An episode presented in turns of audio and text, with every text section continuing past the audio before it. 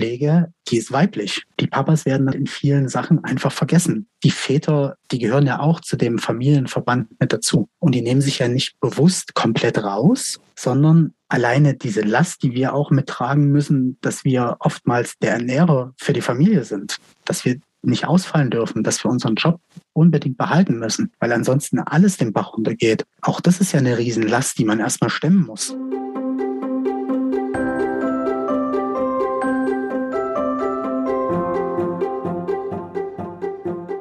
Willkommen zur 15. Folge des Mein Herz lacht Podcasts, dem Podcast für Eltern, die Kinder mit Behinderung oder einer chronischen oder seelischen Krankheit haben. Hier ist wieder Christine für euch am Mikrofon. Welche Rolle spielen eigentlich Papas in Familien mit beeinträchtigten Kindern? Im Intro habt ihr schon Uwe gehört und er sagt, Pflege ist weiblich und die Papas werden dabei oft vergessen. Er findet aber, dass Väter genauso ihr Päckchen zu tragen haben. Und ich habe mit ihm in dieser Podcast-Folge darüber gesprochen, was in Beziehungen oft schief läuft. Seid gespannt.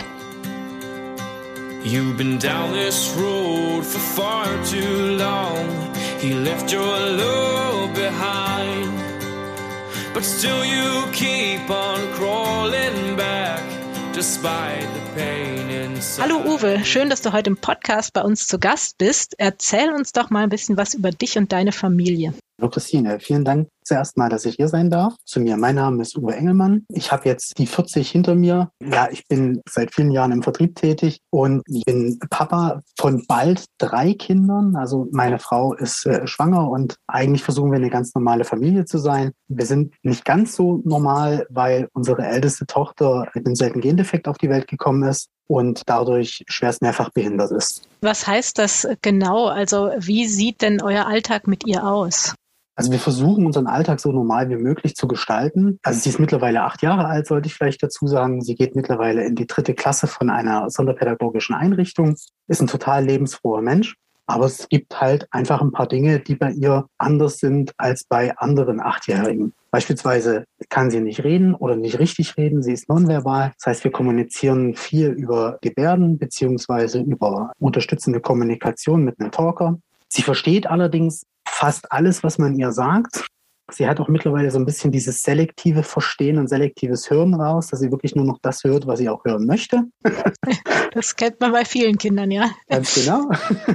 Und ansonsten ist sie äh, inkontinent, das heißt, sie muss noch gewickelt werden. Eines unserer größten Probleme mit ihr ist, ist das Thema, dass sie nicht kauen kann. Das heißt, das Thema Nahrungsaufnahme ist bei uns ein Riesenthema weil man wirklich die Nahrung extrem klein schneiden muss. Weil alles zu pürieren, das akzeptiert sie von der Konsistenz her nicht. Sie will auch alles mitessen. Ja, aber wenn man sie jetzt so sehen würde, dann sieht man erst auf den ersten Blick erstmal, sieht sie wie eine Achtjährige einfach aus. Ja, also wenn man sie sieht und man sieht sie laufen, dann sieht man, glaube ich, schon ein bisschen, dass da ein bisschen was anderes ist, weil sie sehr stacksig läuft. Wobei größere Strecken, dafür haben wir dann einen Rollstuhl, weil sie die Kraft einfach nicht hat. Aber ansonsten rein ich sag mal, vom Gesicht her, da sieht man es eigentlich nur auf den zweiten Blick. Man merkt es halt, weil sie sehr kontaktfreudig ist. Also auch wenn wir durch den Supermarkt beispielsweise laufen oder so, sie will halt jedem Hallo sagen. und will halt auch, und Hallo ist halt nicht einfach nur Hallo rufen, sondern da muss man halt hingehen und die Hand geben. Ihr ist egal, wer da vorbeiläuft. Jeder wird begrüßt. Ob das die Verkäuferin ist, ob das die Dame ist, die gerade irgendwas aufputzt oder irgendwas, ob das ein LKW-Fahrer ist, der gerade aus dem kroatischen LKW gestiegen ist, ist ihr völlig egal. Was natürlich in den jetzigen Zeiten extrem schwierig ist. weil die Reaktionen, wenn man dann von einem fremden Kind einfach angefasst wird, sind nicht immer so positiv. Ja, das kann ich mir vorstellen. Es ist ja mit Corona ist auch Ganz eine genau. große Bandbreite, sage ich jetzt mal. Absolut, genau. Wie ist das jetzt bei euch? Also du arbeitest ganz normal und deine Frau genau. ist zu Hause. Oder magst genau. du das mal erzählen, wie das bei euch aufgeteilt ist? Ich bin von Anfang an eigentlich weiter arbeiten gegangen. Meine Frau war dann die ersten drei Jahre ganz normal in Elternzeit. Dann ist meine zweite Tochter geboren. Dann hat sie nochmal drei Jahre Elternzeit gemacht. Sie hat immer zwischendurch immer so auf 450 Euro Basis immer mal wieder was zwischendurch gemacht und hatten das jetzt auch. Das hat sich aber leider dann nicht mehr so ergeben, dass das weitergeht. Und wie gesagt, jetzt im Moment ist sie schwanger, da ist sie sowieso zu Hause. So kurz okay. vor Geburt macht das auch Sinn. Ja, auf jeden Fall. Wie ist es dann, wenn du nach Hause kommst? Ist deine Frau erschöpft, sagt jetzt bist du mal dran oder was, wie läuft das dann bei euch ab? Natürlich, also gerade am Anfang ist es dann tatsächlich so gewesen, Wenn ich dann von Arbeit nach Hause gekommen bin, also jetzt mal ganz übertrieben gesagt, habe ich dann die Kinder in die Hände gedrückt bekommen und dann hieß es so, jetzt bist du dran. Im Moment ist es so, natürlich auch Corona-bedingt bin ich maßgeblich im Homeoffice und da sieht das natürlich ein bisschen anders aus. Das heißt, ich habe mein Büro jetzt im Keller und wenn dann die Kinder da sind, dann kann ich auch mal zwischendurch mal eine Viertel, halbe Stunde irgendwo mit einspringen, kann vielleicht das eine oder andere mitmachen, sie da unterstützen oder so. Das ist dann eher weniger das Problem. Das heißt, im Moment gibt es diese Sätze nicht. Aber wie gesagt, sie gab es, ja, ganz genau. Wir haben im Podcast ja ganz oft Mamas zu Gast, nicht so oft ja. Papas, weil die ich sag mal, oft nicht so gerne über ihre Gefühle sprechen oder zumindest nicht bis jetzt im Podcast. Wie ist das bei dir? Ich sag mal so, ich habe jetzt nicht ganz so viel Probleme, über diese Themen zu sprechen, aber es kostet schon durchaus Überwindung. Also ja. okay.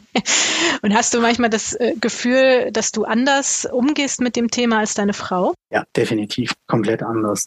Ich glaube, das liegt tatsächlich daran, dass viele Männer, Jungs, Väter nicht gelernt haben, mit Gefühlen umzugehen.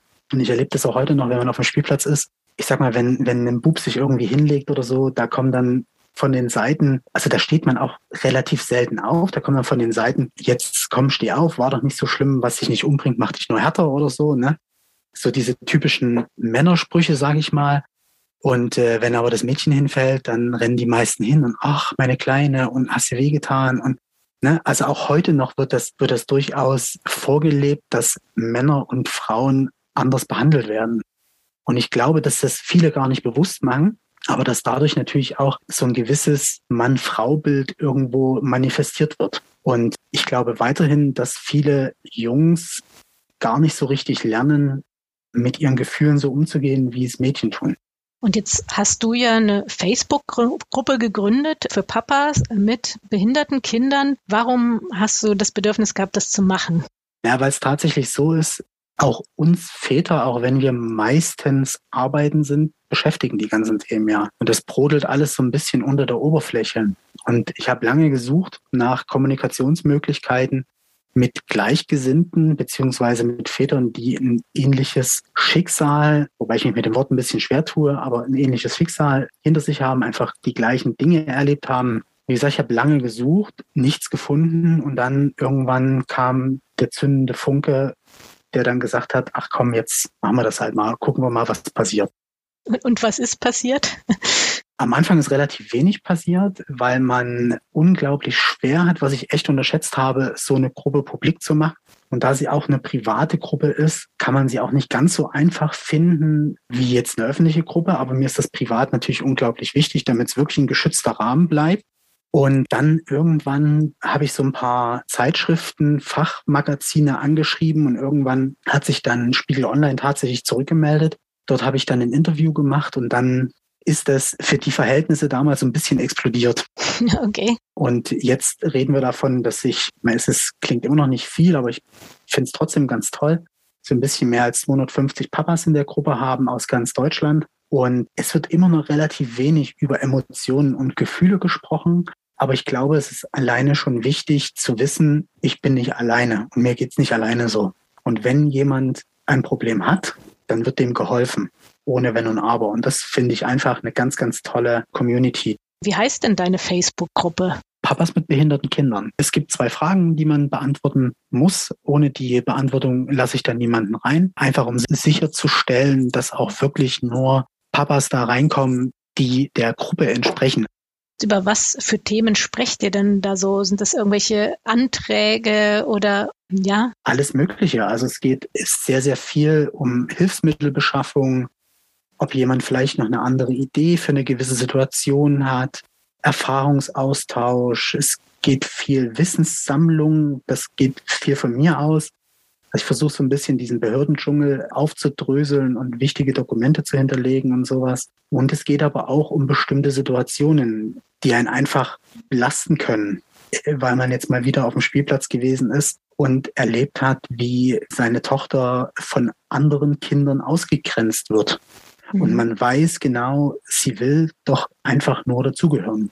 Das sind alles so Themen, die dann tatsächlich auch mit besprochen werden, ja. Gibt es da überhaupt dann so Tipps, die du geben kannst in so einer Situation? Man kann sich auf so eine Situation nicht vorbereiten, die überrollen einen so ein bisschen. weil es ja ganz situativ ist. Und jeder hat da eine andere Bemessungsgrenze, jeder hat da eine andere Leidensgrenze, sage ich mal. Und ähm, es kommt auch so ein bisschen auf die vorherigen Tage, vielleicht sind noch mal zwei, drei andere Situationen vorher gewesen. Ich meine, im Endeffekt in der Situation kann man sowieso nichts machen. Mhm. Außer sein Kind nehmen, ganz fest in den Arm nehmen und ja einfach zeigen, man hat es verstanden und es tut einem leid, aber man kann jetzt an der Situation nichts ändern. Es hilft natürlich in dem Moment erstmal nichts, aber ihr einfach zu zeigen, sie ist damit nicht alleine, finde ich zumindest sehr wichtig. Was es in ihr auslöst, weiß ich nicht. Geht es bei euch auch manchmal so um, ich sag mal, Männer- und Frauenrollen oder um solche Themen? Relativ selten eigentlich. Ich glaube, wir wissen alle in der Gruppe, dass die Väter komplett unterrepräsentiert sind bei dem Thema Pflege. Und es ist jetzt aber nicht so, dass wir uns da zusammenschließen, um mehr Aufmerksamkeit zu machen oder irgendwas. Das ist was, was ich für mich persönlich mache, wo ich auch mittlerweile Politik mit anspreche oder auch in vielen anderen Arbeitsgruppen, sage ich mal, mit dabei bin und so ein bisschen die Stimme für die Väter erhebe, weil die ansonsten komplett untergehen. Also was ist dir da besonders wichtig? Wofür erhebst du dann deine Stimme? Mir ist einfach wichtig, dass die Väter nicht vergessen werden. Mir ist bewusst, dass dass die reine Pflege maßgeblich von den Frauen gemacht wird. Und es ist ein schwerer Brocken, den man tragen muss. Der Rucksack, den man dabei hat, ist sehr, sehr, sehr, sehr groß und sehr, sehr schwer, ist mir alles bewusst. Aber man darf nicht vergessen, dass die Väter ja auch ihren Anteil an dem Thema haben. Die gehören ja auch zu dem Familienverband mit dazu. Mhm. Und die nehmen sich ja nicht bewusst komplett raus, sondern die haben in dem Bereich eine andere Aufgabe. Und ob die mit der Aufgabe glücklich sind oder nicht, wird dann auch nicht hinterfragt. Und ich sehe es in diversen Diskussionen, auch dieses Jahr im Vorfeld der Bundestagswahl ein paar politische Diskurse mitgehabt. Und da hat auch eine Politikerin, die selber Geschwisterkind ist, also der Bruder von ihr auch behindert zur Welt gekommen. Und die hat auch gesagt, ihre Mama, ihre Mama, ihre Mama. Dann habe ich irgendwann mal sie unterbrechen müssen und muss sagen, ja, aber dein Papa war doch auch da, oder nicht? Und habe ihr dann da erstmal die Augen geöffnet, weil alleine diese Last, die wir auch mittragen müssen, dass wir oftmals die, der Ernährer für die Familie sind, dass wir nicht ausfallen dürfen, dass wir unseren Job unbedingt behalten müssen, weil ansonsten alles den Bach runtergeht. Auch das ist ja eine Riesenlast, die man erstmal stemmen muss. Und sich tagtäglich bewusst zu machen, dass man, wie gesagt, für die Familie nicht ausfallen darf und dass man aber trotzdem für alle noch eine Stütze sein muss. Und auch das belastet einen ja. Und auch das löst ja gewisse Dinge in einem aus aber man versucht sich ja trotzdem zurückzunehmen, weil man weiß, dass die Frau ja auch seelisch und auch körperlich wahnsinnig viel leisten muss. Und die Papas werden dann halt in vielen Sachen einfach vergessen, weil auch gesellschaftlich gesehen beim Thema Pflege, die ist weiblich. Finde ich sehr, sehr schade dann denkt man vielleicht, na ja, du hast ja ein in Anführungszeichen normales Leben, du gehst ja arbeiten wie alle anderen auch, aber eigentlich haben wahrscheinlich beide das Gefühl, immer funktionieren zu müssen. Ne? Also der eine Partner zu Hause und der andere bei genau. der Arbeit, also der gleiche Druck eigentlich. Definitiv. Und ich glaube, es geht da, es geht da noch ein Stückchen weiter. Es ist ja auch nicht, ja, ich habe zwar einen geregelten Job, überhaupt keine Frage, aber nichtsdestotrotz versucht man ja trotzdem, die Familie irgendwo zu unterstützen. Das heißt, also zumindest ist es bei mir so, dass ich eine, eine ziemliche Gratwanderung immer hinlege mit Außenterminen. Wie gesagt, ich bin im Außendienst tätig und privaten Terminen, die vielleicht wichtig sind oder wo meine Frau vielleicht auch einfach Unterstützung braucht. Weil es einfach auch seelisch teilweise schwierig ist, wenn dann wieder irgendjemand sagt, was dein Kind nicht können wird oder nicht kann oder wenn Gespräche mit den Krankenkassen anstehen und man wieder gesagt bekommt, nee, dein Kind bekommt das nicht oder so. Das sind ja alles Dinge, wo ich zumindest versuche, meine Frau auch mit zu unterstützen. Hast du manchmal das Gefühl, dass im Alltag die Kommunikation zwischen den Partnern zu kurz kommt? Ja, definitiv. Und ich glaube, das ist eines der größten Probleme, die wir haben. Deswegen werden leider Gottes sehr, sehr viele Ehen, wo ein Kind mit Behinderung ist, geschieden. Weil ich glaube, niemand will sich dem anderen aufbürden, eben weil man weiß, was der andere leistet und was für einen Druck teilweise auch bei den Menschen besteht. Und, und ich glaube, dass man auch gegenseitig so ein bisschen, ich sag mal, so eine Art wie Neid empfindet. Weil der, der zu Hause ist und pflegt, ist neidisch auf den anderen, weil der kann raus, der hat sein normales Leben bei der Arbeit. Und der, der die ganze Zeit arbeiten ist, der ist neidisch, weil derjenige dann nicht die kleinen Schritte, die das Kind vielleicht gemacht hat, als erstes miterlebt. Und auch das kann emotional wahnsinnig viel in einem auslösen wenn man nicht dabei ist, wenn das Kind nach drei, vier Jahren vielleicht den ersten Schritt tut oder irgendwas. wo man die ganze Zeit mit drauf hingearbeitet hat. Und dann hat man es verpasst, sozusagen. Ganz genau. Auch das löst ja Dinge in einem aus. Könnte denn eine Lösung sein, dass es doch normaler ist, in Teilzeit zu arbeiten? Oder gibt es da irgendeine politische Forderung, die du hast, um diese Situation zu verbessern? Ja, tatsächlich würde ich mir wünschen, dass es die Möglichkeit gäbe, dass beide in Teilzeit arbeiten, natürlich ohne finanzielle Einbußen, weil ansonsten würde das Konstrukt ja wieder nicht funktionieren, um einfach beiden Seiten ein normales Leben bieten zu können oder ein normales gesellschaftliches Leben bieten zu können, muss man sozusagen war ja auch das Thema Arbeiten gehen. Man versucht ja mittlerweile alles, um den Familien zu ermöglichen, dass beide wieder arbeiten gehen können. Nur werden dabei halt die Familien, die ein behindertes Kind haben, völlig vergessen weil die sonderpädagogischen Einrichtungen oftmals nicht die Betreuungsleistungen bieten können, die notwendig wären, um in Teilzeit arbeiten zu gehen, während das Kind in der Schule ist. Dann haben wir da natürlich auch einen Wahnsinns-Fachkräftemangel, der zumindest bei uns dieses Jahr dazu geführt hat, dass in dem vorangegangenen Schuljahr die Schule jeden Tag 12.40 Uhr aus ist, von 8.10 Uhr, glaube ich, an. Und meine mit Anfahrt an eine Arbeitsstelle oder irgendwas keine Chance, da einen Teilzeitjob zu machen. Mhm. Keine Chance. Es hängt schon an der Betreuung, ne, wie lang die Absolut. ist und wie oft die Kita zu hat. Ne. Das heißt, ist es für dich dann auch wichtig, dich zu vernetzen mit anderen, um da vielleicht doch irgendwann nochmal was bewirken zu können?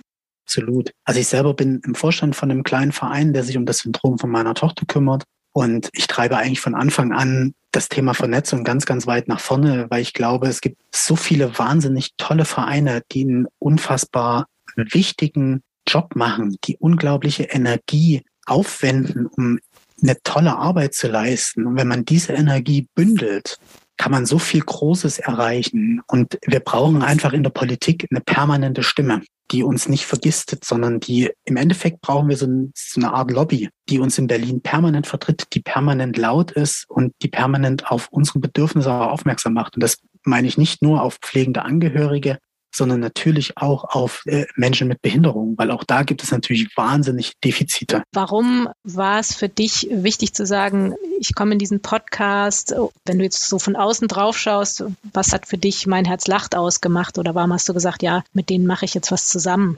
Also auf mein Herz lacht bin ich durch eine Bekannte gekommen, die mich dahin vernetzt hat, weil mein Herz lacht ja auch einen Väterstammtisch anbietet der wohl einmal monatlich stattfindet, an dem ich jetzt bisher leider noch nicht teilnehmen konnte, was ich aber ganz fest vorhabe. Und finde ich natürlich eine super Sache, dass hier auch wirklich rein was für die Väter getan wird. Und ich weiß auch, dass, dass mein Herz lacht wahnsinnig viel antreibt, um die Situation zu verbessern. Und so eine Vereine braucht es einfach, mit denen man sich da vernetzen kann, um einfach politisch wirksamer sein zu können. Ja, ich habe auch das Gefühl, dieses Verständnis ist so das, ne? weil man doch ja andere Themen hat und einfach zu wissen, okay, aber da gibt es auch noch ganz viele, die auch diese Themen haben und die wissen, wovon ich überhaupt spreche. Ne? Und vor allem ist es nichts, man bekommt keinen Respekt für das, was man tut, was man von, von vielen Nicht-Betroffenen immer bekommt. Weil es ist einfach, ich will gar keinen Respekt dafür haben. Ich bin Papa mit Leib und Seele. Das bin ich aber nicht nur bei meiner Tochter, die die Behinderung hat. Das bin ich, werde es auch bei meinem dritten Kind sein und ich mache nichts anderes als bei den anderen. Ja, es gibt dann auch noch die Floskel, oh, das könnte ich nicht. Mhm. Wo ich dann einfach immer sage, ja, aber was machst du denn, wenn dein Kind jetzt einen Unfall hat? Sei es ein Sportunfall, Verkehrsunfall und danach im Rollstuhl sitzt. Die Wahrscheinlichkeit ist leider nicht so gering. Und auch dann denkt man ja überhaupt als Eltern nicht auch nur im geringsten drüber nach, sein Kind in ein Heim zu geben oder irgendwas. Nee. Und den meisten, denen ich das sage, die sagen dann hinterher auch, ja, stimmt. Und ich glaube, viele denken auch immer noch, ach, es ist doch heutzutage alles so gut überwacht, da weiß man doch schon vorher Bescheid. Ne? So nach dem Motto, man weiß ja schon alles heutzutage, aber ja, es ist ja ganz oft überhaupt nicht so. Ne? Ja, es ist sehr, sehr schwierig. Ähm, also wenn du jetzt auf die Pränataldiagnostik ansprichst, das ist halt, da wird auf drei Trisonomien getestet, soweit mhm. ich weiß. Und alles andere, also sprich auf alle anderen Gendefekte, und auf alle anderen seltenen Krankheiten kann ausschließlich getestet werden, wenn man einen expliziten Verdacht hat. Das heißt, ich persönlich empfinde das immer als Hohn zu sagen, ja, jetzt ist ja alles gut und jetzt hat man ja die Pränataldiagnostik. Zumal ich persönlich das auch als Selektion empfinde, mhm. weil gerade die Menschen mit Trisonomien sind meistens Menschen, die total lebensfroh sind, die total offen sind und die vor allem auch wahnsinnig viel in ihrem Leben erreichen können. Ich glaube, wir sind uns alle einig, dass Diversität ja einfach eine ganz große Bereicherung ist. Absolut, und ja. wer soll da die Entscheidung treffen, wo man überhaupt irgendwelche Linien zieht, ne? wenn, wenn man jetzt in dieses ganz schwierige Thema reinkommt. Ne? Aber da könnte man ja auch dann bei anderen Dingen ähm, anfangen, was wenn ja, jetzt jemand ein ne, schwieriges Thema. Ja, Fass ohne Boden. genau. Ja, es ist ja auch oft so, das habe ich bei Corona jetzt oft gedacht, dass sich Leute irgendwas nicht vorstellen können und man mhm. sie erst da reinwerfen muss, dass sie dann sagen so, ja, also eigentlich ist es jetzt doch ganz gut mit diesem Homeoffice zum Beispiel.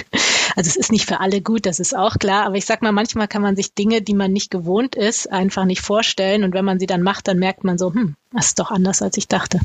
Absolut. Deswegen würde ich mir auch wünschen, dass die, dass man einfach offener miteinander umgeht und auch Dinge anspricht und ähm, einfach, einfach vielleicht auch, wenn man einen Menschen sieht, wo man denkt, oh, da stimmt irgendwas nicht, einfach ansprechen und fragen. Die meisten Menschen geben einfach eine nette Antwort. Also das würdest du ruhig sagen, dass man auch ja. euch ansprechen dürfte und sagen, Absolut. hey, was ist denn mit eurer Tochter oder so? Das würdest Absolut. du jetzt nicht als äh, zu äh, nahetretend empfinden. Nein, so. nein, definitiv nicht. Dann ist es mir lieber, ich werde angesprochen, werde gefragt, hey Mensch, was ist denn los und warum, wieso, als dass ich einfach nur so diese Blicke bekomme, ne? was weiß ich, äh, dass man dann beschämt nach unten schaut, oh, ich habe da jetzt nicht hingeguckt oder so. Nein, sprecht die Leute einfach an. Die beißen nicht. In den seltensten Fällen. ja, es wäre wahrscheinlich echt das Beste, wenn wir das einfach von klein auf lernen würden, ne? dass, ja, äh, dass, also dass da gar nicht diese Hemmungen entstehen können. Und das ist ja das, was ich, was ich auch immer wieder feststelle, wenn wir mit meiner großen Tochter meine Kleine aus dem Kindergarten abholen oder wenn die mal mit reinkommt, weil man die Kleine mal noch irgendwie ausziehen muss oder irgendwas. Die Kinder, die haben überhaupt keine Hemmung zu fragen, warum das so ist. Ich persönlich glaube, es wäre unglaublich wichtig, wenn die Kinder einfach gemeinsam aufwachsen, weil es ist einfach eine Win-Win-Situation für beide. Meine Tochter kann einfach wahnsinnig viel von nicht behinderten Menschen lernen. Die nicht behinderten Menschen, Kinder können einfach wahnsinnig viel von der Empathiefähigkeit und von dieser Lebensfreude von behinderten Menschen lernen. Und dadurch hätten wir eine viel gesündere Gesellschaft, meiner Meinung nach. Und vor allem hätten wir auch nur so die Chance, eine echte inklusive Gesellschaft zu gestalten, weil es einfach egal ist. Also nur als, als Beispiel, wenn man nach Italien fährt mit einem behinderten Menschen, hat man dieses Gefühl, dieses angestarrt werden, hat man nicht. Weil mhm. dort wachsen die Kinder miteinander auf. Das ist völlig normal, wenn ein Kind mal sappert oder wenn ein Kind in der Öffentlichkeit gewickelt wird, was älter als drei Jahre ist. Dort ist es normal, wenn ein Mensch im Rollstuhl sitzt. Wie gesagt, diese Normalität, die vermisse ich einfach. Und natürlich, ich kreide das niemanden an. Wenn ich mich zurückerinnere, wie gesagt, bevor meine Tochter geboren wurde, ging es mir ja nicht anders. Du hast gesagt, als wir uns vorher unterhalten haben, dass deine Tochter dich auch zu einem besseren Menschen gemacht hat. Kannst du ja. das mal genauer erklären, wie du das meinst? Ja, es ist eigentlich relativ einfach. Zum einen ist sie ein unglaublicher Sonnenschein. Sie hat immer ein Lächeln auf dem Gesicht. Sie wacht morgens auf und lächelt einen an und freut sich auch einfach, einen zu sehen. Und sie zeigt das halt, zeigt das halt in einer Unverblümtheit, die einfach total herzerwärmend ist. Mich persönlich hat sie zu einem besseren Menschen gemacht, weil ich mir vor meiner Tochter nie hätte vorstellen können, mal ein behindertes Kind zu haben. Und nachdem es dann so gekommen ist, wie es gekommen ist, habe ich mich natürlich mit der Situation angefreundet, überhaupt keine Frage. Und ich habe viel weniger Berührungsängste gegenüber behinderten Menschen. Und ich engagiere mich jetzt auch in dem Bereich einfach, weil es mir wichtig ist und weil man natürlich auch die ganzen Defizite, die es in unserem Land gibt, jetzt hautnah miterlebt. Und da ist, glaube ich, mein Gerechtigkeitsempfinden einfach deutlich gewachsen. Und deswegen denke ich, dass ich ohne meine Tochter, so wie sie ist, nicht da wäre, wo ich jetzt bin.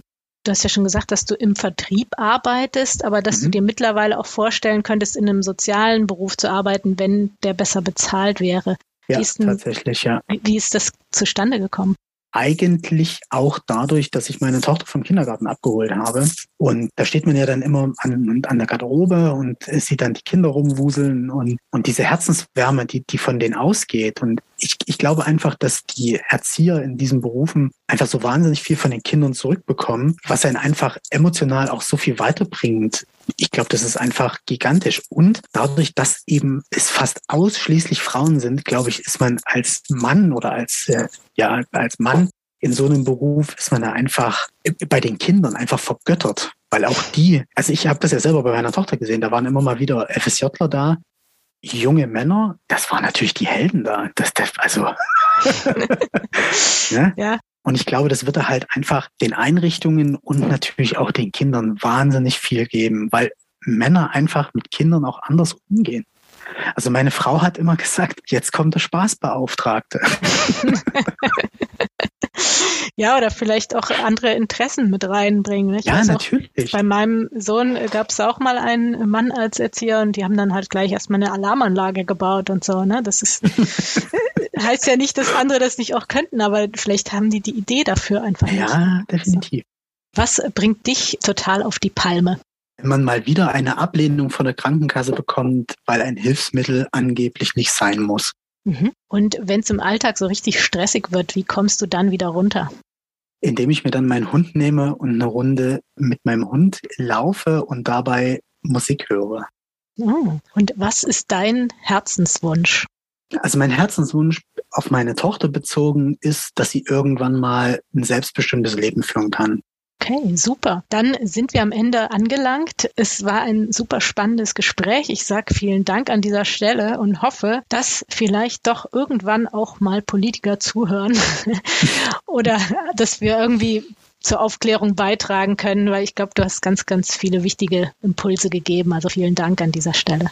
Ja, nochmal vielen Dank, dass ich hier sein durfte und meine Meinung mit euch teilen durfte. Dann wünsche ich dir noch einen schönen Tag. Tschüss. Danke gleichfalls. Tschüss.